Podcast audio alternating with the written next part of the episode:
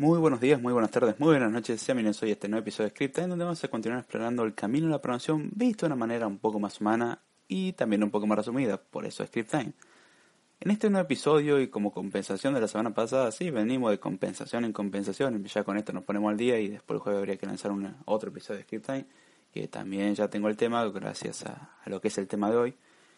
Y acá el episodio de hoy viene en base a una pregunta de una escucha de Code Time, de Script Time, que me envió un correo y la verdad que se agradece mucho. No voy a mencionarlo porque no me dio el permiso para nombrarlo o no. Si quiere que lo mencione no tengo problema, en el próximo Script Time se le hace mención porque también el tema es continuación.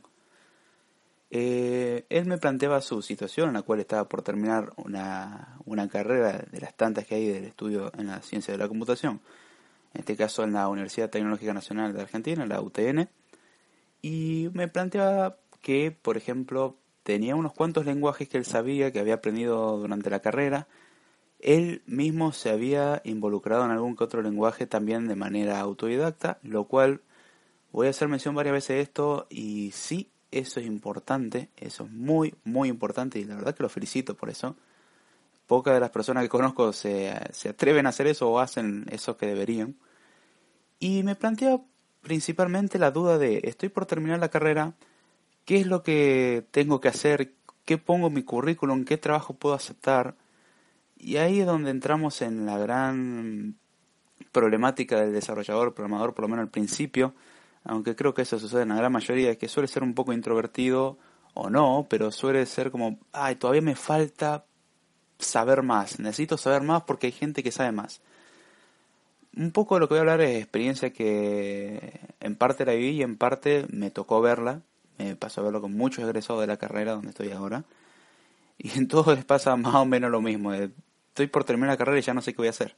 Es como, bien, por ahora estamos en un piso de estabilidad llamado estamos estudiando y después es como, qué bonito se viene un vacío, me estoy por caer, ¿qué hago ahora? Y ahí es donde hay distintas formas de plantearlo. En este caso, voy a abordar un poco del punto de vista en el que uno tiene varios lenguajes y no sabe uno bien qué hacer. ¿Qué hacer en esa situación? Es normal sentir que uno no sabe tanto y ese es otro tema para Script Time. Esto creo que dio para tres temas de Script Time, este es uno. Eh, es decir, no sé lo suficiente. Eso es un problema recurrente. No sé lo suficiente. En realidad, si uno analiza los pedidos laborales de desarrollo de software en general, hacen unos pedidos que uno los ve y dice, Dios mío, qué requisitos más altos están pidiendo. Cuando en realidad están apuntando más alto de lo que, lo que quieren muchas veces, o están apuntando exactamente a donde quieren. Hay veces que ni siquiera saben a dónde están apuntando, como, sí, vos, vos veniste sabiendo todo esto, que estoy seguro que esto no va a servir para algo. Eh, han pasado errores muy básicos por eso y, y, eso se le echa en parte culpa a la empresa por no, no saber hacer correctamente su solicitud pero muchas veces las empresas hacen el pedido mucho más alto de lo que en realidad quieren. Entonces, si uno no tiene por ahí todo lo que dice que piden, no hay que tenerle miedo al presentarse a esa entrevista. En el peor de los casos, no vas a tener el trabajo. Eso es lo peor que te puede pasar. Eh, uno diría, ay, sí, pero perdés el tiempo. Y bueno, pero si no hubiese ido, quizás conseguís el trabajo. Hay otra cosa. El que no arriesga no gana, se dice, y en este caso aplica. Entonces, ¿qué se recomienda en esos casos? Si uno ve que tiene algunas de las aptitudes para una entrevista laboral, ir. No tener miedo de ir a una entrevista laboral. No mentir, obviamente, en eso. El tratar de prepararse lo mejor posible para lo que es la entrevista y los conocimientos que se solicitan. Pero generalmente las empresas no esperan que uno sepa todo. En la mayoría de los casos, de hecho, al que aceptan es como, bueno, vos tenés una buena base teórica, que veo que en este caso me está comunicando, y eso es muy bueno y lo considero muy importante. Tiene una muy buena base teórica, y es lo que siempre remarco la importancia de eso, porque con la base teórica, después la práctica es como, bueno, tenés que adaptarte un poquitito a cada tecnología, pero no es tan complicado. ¿Qué es lo que le recomiendo a esta escucha? Que ya obviamente se respondí. Tirarse entrevistas, no tener miedo, de decir no sé lo suficiente, es normal. Eso pasado años uno va a llegar a decir como, ay, todavía hay alguien que sabe más y siempre va a haber alguien que sabe más que uno. No, no tener miedo a cometer errores porque de hecho lo va a cometer y si le tiene miedo a cometer errores lo va a cometer más seguido de lo que quisiera todavía. Entonces, es simplemente, por así decir, ser un poco cara dura. Es como, bueno, voy a ver y voy a pescar a ver qué sale.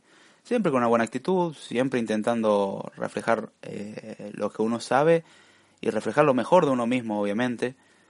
No tener miedo a las entrevistas, el esa situación es incómoda y, en parte la vivo y en parte la, la vivencia y sí, no, no, no es raro, de hecho es normal, sería raro que no se enfrente uno a eso.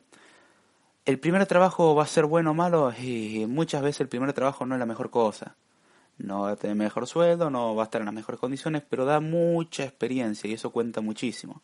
Acá contaba, yo aprendí muchísimo con un lenguaje que prácticamente se lo considera arcaico. Y eso lo considero bueno, aprendiste en un lenguaje, esforzarse en ese lenguaje te sirvió eh, para aprender más. Y bueno, no importa la tecnología que uses, pero obtuviste una base teórica en base a la práctica, eso es muy importante.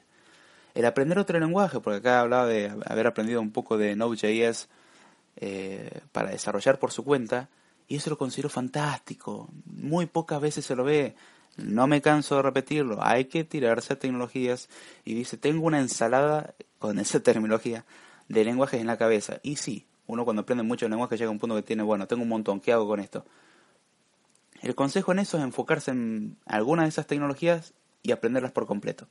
Como aprenderlas en profundidad. Siempre agarrar por lo menos una. Se recomienda una en realidad.